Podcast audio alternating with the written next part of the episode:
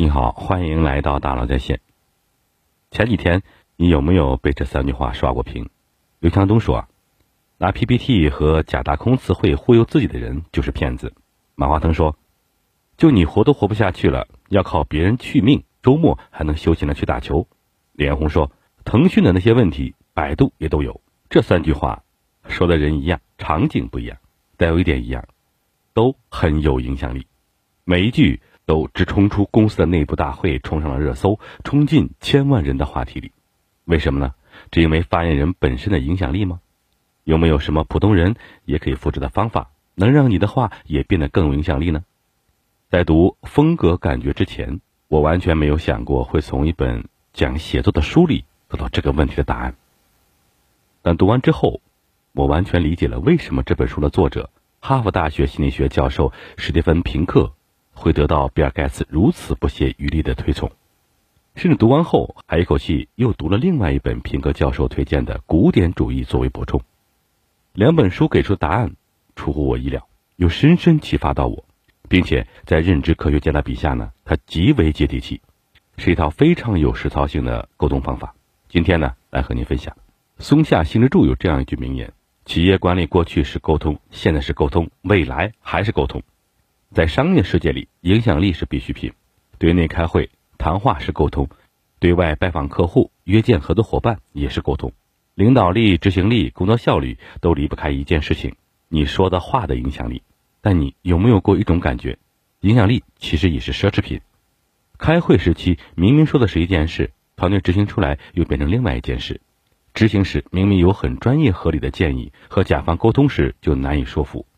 好不容易说服了，却发现和内部伙伴一开会又难以达成共识，更不用说在销售和谈判时靠沟通的影响力拿结果的种种艰难了。为什么要让说出的话有影响力会这么难呢？因为影响力是会被漏掉的。首先，你说的话不一定能被听懂，很多时候啊，你心里想的是百分之一百。一通过语言表达，就可能因为没讲清楚背景细节，漏掉了百分之三十，只剩下百分之七十了。这些被听懂的话又不一定被认同。由于文化水平、工作经验、价值观、性格等原因，听懂这百分之七十的人，可能又有百分之三十不认同、不接受，最后呢，只剩下百分之四十。听得懂、有认同，只是这两层漏斗，就已经让你的话的影响力大打折扣了。之后的执行效果可想而知。怎么办呢？我们可以一层一层的优化。首先，倒数五秒，眼睛快速刷过下面这段话，你能读懂多少？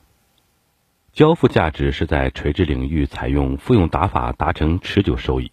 抽离透传归因分析作为抓手为产品赋能，体验亮度作为闭环的评判标准。亮点是载体，优势是链路，方法论是组合拳，达到平台化标准。如果不是互联网圈子人，看完这种黑话。很可能只剩眼前一黑，每个字都是中文，但就是听不懂。张一鸣在字节年会上就曾经吐槽过这种互联网黑话，对事物的过度抽象，对方法论的过度追求，也是一种探走捷径。比如使用越来越抽象和高级的词汇。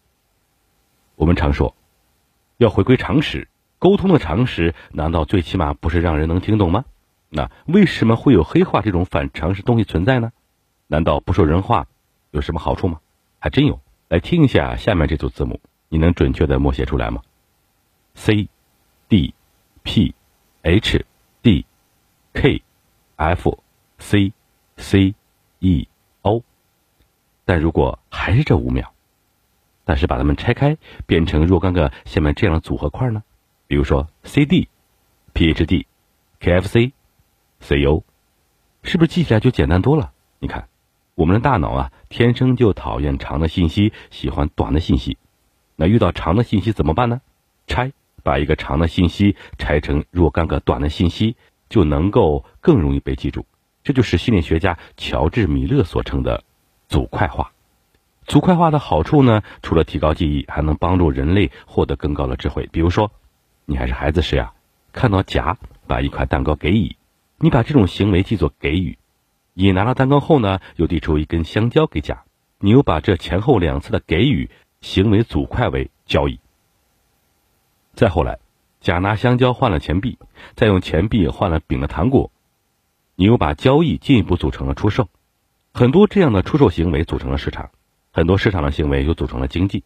而当经济遇上了中央银行，形成关系纽块，你叫它货币政策。货币政策在于央行购买私有资产组块，又成了量化宽松。从小学生都听得懂的给予到专业术语的量化宽松，一个词包含的组块越来越多。经济专业的人谈量化宽松时越来越简单，不需要表述它背后的一大堆组块。相应的，听得懂它的人也变得越来越少。基于大脑认知的机制，会导致一个人表达从听得懂到听不懂。还有功能固化。随便打开一篇科学文献，你都不难看出像这样一段文字：食物摄取方式和身体质量指数之间存在正相关关系。身体质量指数是食物摄取方式的函数，食物摄取量根据一种单调递增关系预测了身体质量指数的水平。这三句其实都可以翻译成同一句人话：吃的越多，变得越胖。明明人话版的句子容易看懂得多。为什么还会存在发言前的那三句呢？写的人是故意的吗？还真不是。想象一下，面对一个包装精美包装纸的礼盒盒子时，你通常会做什么呢？撕开包装纸，打开盒子，捧出礼物，对吗？但如果让一个三岁小朋友来做呢？很可能他捧到手上，还不是手，是金灿灿的包装纸本身。我们成人的世界里呀，看过太多包装纸了，多到一看到包装纸就只想到包装，不会把它太当纸。人们对某个物品的功能形成了固定的看法后呢，就会忘了它的自身构成，这就是认知科学里说的功能固着。同样，科研人员之所以对于写下让人看着费解的词语，也是因为实验做了太多次了。在这些实验的场景中，吃不是吃，而是摄取食物；胖也不是胖，而是身体质量。他们这么写，是因为在他们脑子里就是这么认为的。这种情况。你在商业世界里也一样可以常常见到，连查理芒格都会吐槽，在手里拿着锤子的人看来，所有东西都是钉子。功能固着和组块化帮助所学到越来越多的知识的人获得更好的记忆和学习基础，作为代价，也给人下了知识诅咒，让他们说出来的话很难听得懂。这种知识的诅咒最典型的症状就是，这件事情我们已经讲的。那么明白了，怎么你还是不明白呢？而表达人很难意识到，听他讲这些话的人不知道他们所掌握知识，也不熟悉他所说的行话。如果在自己的小圈子里和自己同行聊，这样没什么问题。但如果他们中的某人有一天想要做公众演讲，想要写科普，把他的想法和更多人去说明白，那他就得花点功夫了。想要知道知识诅咒的存在，然后再解开它。把抽象还原为具体，把只有在圈子里少数人听得懂的还原成大部分人都能听得懂的。做到这些，在听得懂的这一环，沟通的影响力就被大大的优化了。当然，如果只做这些，可能还不够。沟通的影响力漏斗除了听得懂，还有有认同。就算你是老板，你说的员工也得听得进去，才可能对你有认同。那怎么说话才能让对方听得进去呢？首先得是有价值的话，比如说真相。什么是真相？我给你们讲，只是你们没机会看，看完之后吓死人。马化腾看到贪腐的事实是真相，拿 PPT 和假的公词汇忽悠自己的人就是骗子。刘强东对事实洞察也是真相，真相可以是具体的某个事实，也可以是抽象的某个观点，但必须是一个真诚的表达。曾国藩在处理湘军集团内部关系时就曾经说过：“欲将之道最难推诚，不贵权术。”他的处世之道也一直以诚为本。为天下之至诚，能胜天下之至伪；为天下之至拙，能胜天下之至巧。至于成的效果也很明显，曾国藩成为了曾国藩，而这两句没有经过任何修饰的话，也都从演讲稿里脱颖而出，冲上了热搜。要让你的话被认同，首先你表达的动机需要是说出真相，确定了说什么，优化怎么说也能帮到你。举个例子，我们先来听一句话：我们必须要提升对业务的紧迫感和责任感。听完什么感觉？再过三分钟呢？你还对这句话有什么印象吗？现在我们换一种说法：就你活都活不下去了，要靠别人续命，周末还能休闲的去打球，什么感觉？马化腾的这句话为什么感染力也会是全网围观级？可能是因为说这话的人是马化腾，也可能是因为这句话是一个真诚的真相。但如果还是马化腾，还是这个真相，换成第一句的说法呢？是不是这种感截然就不同呢？这种认同感来自于哪里呢？如果你也想获得这种认同感升级，不妨试试我和你聊聊天，非常好用。首先多用我和你，因为一旦用这两个在聊天场景中最常用的代词，一场一对一的对话就开始了。哪怕现场有一万人，沟通的效果也是一万场一对一的对话，而不是一场一对一万的对话。一对一和一对一万，受众的注意力集中度显然是不一样的。但只用我和你还不够。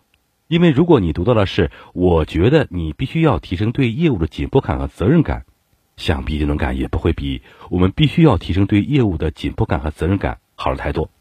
为什么呢？因为啊，这虽然是我和你，却还不是聊聊天。那什么是聊聊天呢？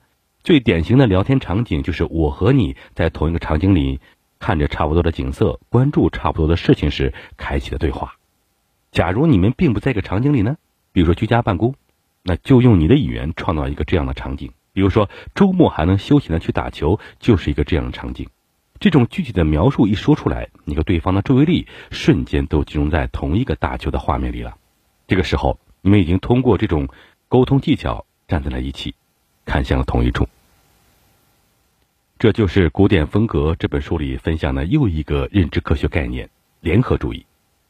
当你用我和你聊天的方式，通过具体的语言创造出一个联合注意的聊天场景时，你的语言就有机会在干力上再升级。你和对方的交流变得越来越同频，你说的话就会越容易被认同。好，我们来小结一下。你可能已经发现了，我们公众号的文章配图呢，很多都已经是 AI 的手笔了。如果说还有什么技能是在未来不那么容易的被 AI 取代，沟通是可以算一项的。不是你今天开心那么的闲聊，也不是今天气温几度的搜索，而是真的能产生影响力的沟通。这种有影响力的沟通是怎么做到的呢？通过思考。因为无论是写邮件的书面沟通，还是演讲的口头沟通，本质上都是你经过大脑思考后说出的话。了解你的大脑是怎么理解语言的，更喜欢什么样的语言，然后把你的话再加工，至关重要。一方面，你的话要让人听得懂，看见并冲破知识的诅咒。把抽象的话变成具体的话，会是比你想象更艰难，但也有更有成效的影响力放大器。另外一方面啊，你的话呢还要让人有认同，多用我和你，多发起联合注意的场景描述，让每一次沟通都尽量变成一场一对一的聊天，也能让你和对方更容易达成共识。而这些方法其实都来自同一个概念——古典风格。这个在风格感觉和古典风格里被反复提及的概念。其实指向的是两个再自然不过的沟通方法：少抽象，多具体。我和你聊聊天，这是开头那三句话的共同点，也是很多真正能让他人发生改变化的共同点。原因无他，真诚为二。少抽象，多具体，是你真的在乎对方能不能听得懂，并愿意为此花力气解开知识的诅咒，把抽象翻译回具体。我和你聊聊天，是你真的愿意从高高在上的地方走下来，和对方站在一处，平等而坦率的分享有价值的真相，而真诚是最高级的套路。祝福大家，与大家共勉。好，感谢你的收听，咱们明天见。